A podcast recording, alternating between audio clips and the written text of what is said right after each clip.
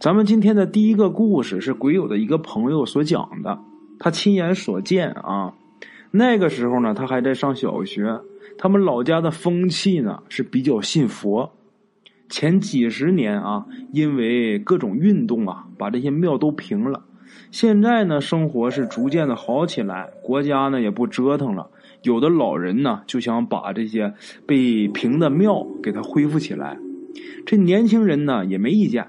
只不过修庙用的钱可不是少数，这笔钱怎么出，修多大的庙都不好确定，所以呢就一直拖下来了。啊。有这么一天呢，他们村里边来了一个和尚，看那样子能有四十来岁，但是呢，这位和尚啊自己自称快七十了。他说自己年轻的时候啊，在这附近修行过，说了附近呢几段老辈子的事儿啊。并且说出了当年庙里几个老和尚的名字，这些村民都惊呆了。这么年轻啊，怎么就七十岁了呢？啊，大伙就认为这绝对是一个有道行的人啊。当然，这个村民很敬仰他，这个村子的人很信佛呀，就请这个和尚啊，就说你看能不能给修庙出个主意啊？这个和尚就说呀，缘分不到。然后村民呢就苦求他，这和尚才答应说：“我后年过来啊，给你们村一个大缘分。”但是呢，这和尚却告诉他们啊：“我来之前，你们千万不要随便动工修庙，免得时候不到，这个庙修起来之后反而招来邪神。”啊，简短截说，到了后年，这和尚果然又来了，村民是远接高迎啊。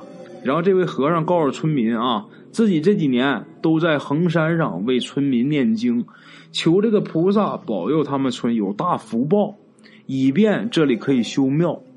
据他说，福报小的地方，你即便想修，也会因为各种意外因素啊修不起来。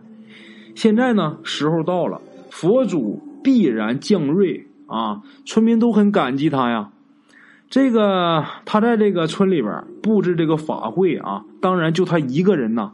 一些什么上香啊这些事儿，就找了几个未婚的男孩帮忙做。就这么的一连做了三天啊，法会完毕，他告诉村民，已知佛祖降瑞在何处。这村民呐就都跟着他，他带着村民就出村了。出村之后啊，走到一片林子里边。这林子的产权也是他们村里的啊，因为这片地很不好，所以呢一直也没有承包出去。村里人没事呢，也不愿意到这儿来。这一伙人，和尚带着他们来到这个林子中某处啊，这个和尚就告诉村民开挖。这村民也很听他的话，就开挖。结果挖下去能有这么不到两米深，挖出一尊佛像啊，能有半人多高。这一下啊，全村全都轰动了，就把这和尚啊，还有佛像都给请回去了。村民呢就决定按这个和尚说的啊，在这盖一座大庙，并且请这和尚做这个住持。这和尚呢还推辞，这村民是苦求啊，几乎都要给他跪下了啊。这和尚他才勉为其难的答应了。这天中午，村里就集合庆祝这个佛祖降瑞，而且啊来了这么一位高僧。那自然这和尚要坐上座嘛啊！就在他们进院里边准备庆祝的时候，刚进院，这和尚往上座走的时候，他忽然间自己身子啊一个趔趄，然后就急速的、快步的啊跑到屋里，拿出一个喇叭来。这什么样喇叭啊？就是村委会一般在集会的时候啊，在大院举行的时候，拿着喇叭说话，就村长召集村民时候喊话用的那种喇叭。这和尚跑屋里边啊，把这个喇叭拿出来，这一下就跳到桌子上，在这个桌子上啊，那时候已经菜什么都上了，他也不管，就在这个桌子上一屁股就坐在这个菜上，然后拿着这个喇叭就开始讲话。他讲话大概的意思是他叫什么什么什么。几年前他在某市，这个市啊，离这个村子大概能有一百多公里。他在某市监狱里服刑，认识了一个兄弟。这个人无意中说起了他父亲原本是和尚，啊，就是这个村这个以前这个庙里的。在监狱里待着没事呢，他那兄弟就给他讲了一些这个庙里的故事，然后他都记下了啊。有的故事呢，他听着太离奇，说不信。然后他那个哥们儿还说呀，这个村子人呐特别信佛，这句话他也记下了。出狱之后，他装作啊过路，在这附近打听过，这儿的人还真的特别信佛。于是呢，他自己制定了一个计划，先是花一两百块钱买这么一个佛像，偷偷的在村外买好，然后来骗村民。这就是他第一次见到村民的时候。他给村民说的那些炫事啊，那都是他从监狱里边听来的。当村民信了以后，他是故意离开的，一来是让村民更加呃相信他啊，这是有道高僧；二来呢是让他埋佛像的那个地方啊，草木逐渐恢复恢复，免得他刚埋下去就去挖，让人看出来啊。他这两年在外边，在别的地方骗点小钱就等着这笔大买卖。一旦这个庙要是盖起来，这个以村民信服他的程度啊，必然是大肆宣传呐。那到时候钱呐、女人呐，那就有的是了。这个和尚在桌上啊，把这些说完之后，就跳下来，在院子中间呢转了几圈，然后打了个机灵，然后向四周看一看，然后又走到村长那儿去，好像他不记得刚才自己的举动了啊，然后又装作这个高僧的样子。那意思是继续和村长往上往前走啊！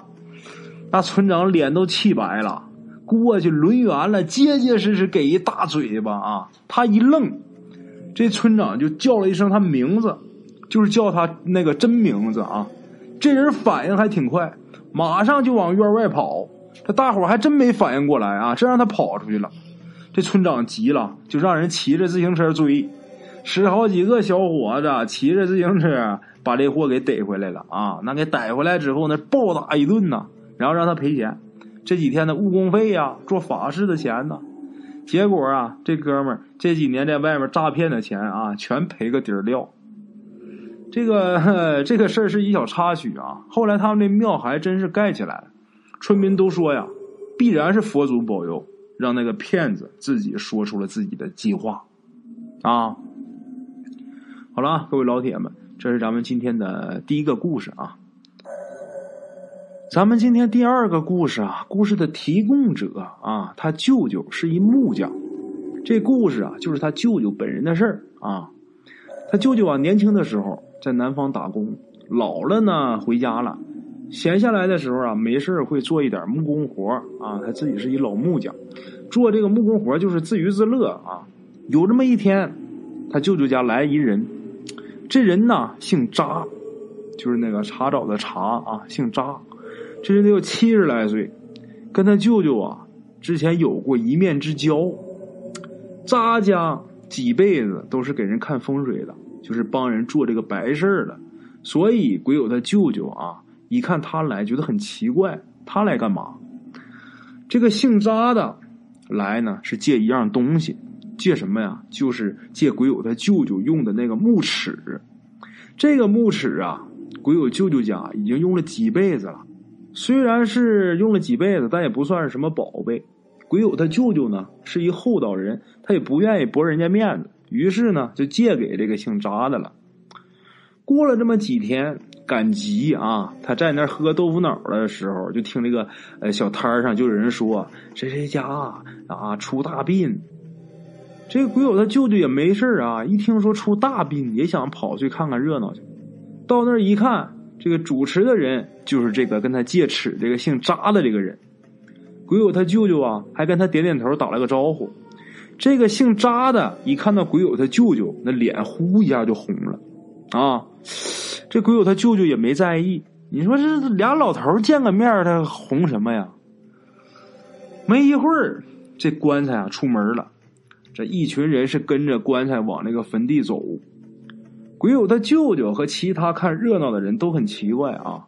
这家虽说有钱，但是不孝那是出了名的，怎么可能出这么大的病呢？这有人说是不是为了面子呗？可是附近的乡亲啊都知道，这家吝啬之极呀，绝对不会为了面子花这么多钱。等到了坟地，吹打一番之后，棺材就要进穴。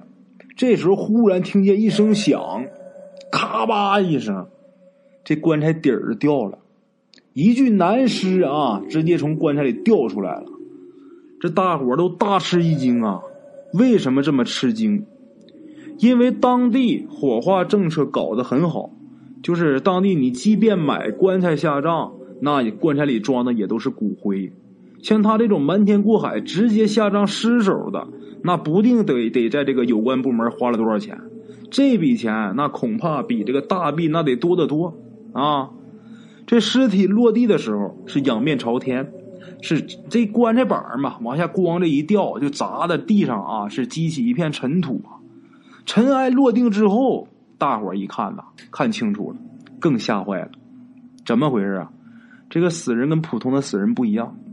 他这个嘴里边死死的咬着一把尺，不用问啊，那把尺就是鬼友他舅舅那把。按理说出了这种事儿，就是棺材板啊，这个底儿突然间掉出来，尸首掉出来，那这个主家就揍这个管事的一顿，那都应该。可是这个主家，一个个吓得都直哆嗦，几个女人吓得啊，摔倒之后，而且都尿裤子了，没一个找这个姓扎的麻烦。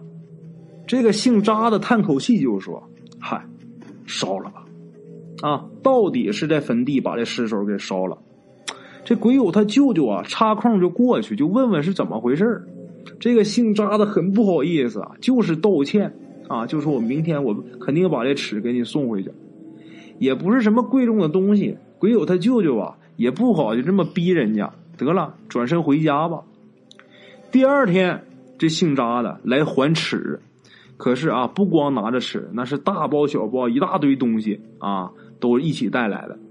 鬼友他舅舅就不收，这姓扎的就十分对不起啊，就一定让他舅舅收下。他舅舅说：“你跟我说说，这到底是怎么回事啊？我这尺怎么还跑这死人嘴里边去了？”这姓扎的就跟他舅舅说了：“那家人家太不孝顺了，死者就指那老头啊。”他也不算是善终，因为这老头他得了病，那家几个儿女啊都不送这老头去医院，这老头起不了床，不但不给药，而且每天就只给这老头一碗水、一块馒头放在这老屋子里边，然后放到这儿，这个儿女转身就走，就是再也不去看。开头几天这老头胳膊能动，身子呢也可以伸得远一点啊。后来这个身体不能动，只有胳膊能动，他就够不着这馒头和水了。第二天，他儿子去看，这桌子上水和馒头都没动，这明显是没吃嘛。他都不知道把这个馒头和水给他的老爹端过去啊，他还认为不吃嘛省了，然后也不给换新的。就这样，几天以后，这老头死了。你说他死于病，也可以。你说他死于活活渴死、饿死也可以。死了之后停灵那几天，家里边就不安静了。最后吓得没办法啊，把这个姓扎的给请去。上面那些事儿是这个死者的子女告诉这个姓扎的，姓扎的告诉他们，这样的话，要是火化了，这你们这些子女这些家啊，必然败落，因为你们这恶做的太大了。天都要收你们呐！那家人赶紧求这位姓扎的有没有什么办法？赶紧给想想办法吧。这个姓扎的说：“办法也不是没有，除非老爷子他能入土为安。但是啊，能不能做到那就难说了。最主要的，一定要在入土之前啊镇住尸体，这很关键。只要把尸体镇住了，能保证这老爷子安安静静的入土，也就没事了。”这个想镇住尸体的话，这用了几辈子的这个木匠尺，那是很厉害的法器呀。结果就有前面借尺那个呃画面了啊，把尺弄到了，也镇上了，这个符也贴了，咒也念了，结果还是没镇住啊。这个姓扎的跟他舅舅保证啊，鬼友他舅舅。跟跟他保证说，这尸体火不火化对他的尺子都没有影响。嗯，何况现在啊，这尸体已经烧成一把灰了。唯有他舅舅啊，也没太深究，把这尺子呢收下了，没收礼物啊。这姓扎的就一定要给，最后呢，他的舅舅收了几件。从那以后呢，那尺他舅舅也没再用啊，毕竟是被死人咬过的，他觉得别扭，但是也没扔。这把尺啊，他舅舅反而供在啊他舅舅家这个堂屋里边。这个东西算是给他们家后人一个警示，不能不孝顺啊。话说回来，他舅舅对他姥爷那就一直都非常非常孝顺。这件事出了之后啊。咱们话分两头，咱再说说这家这一家不孝的子女。他们家不到两年时间，这死者的儿子还有他这俩女儿啊，家都败落了，而且是一败涂地，一贫如洗。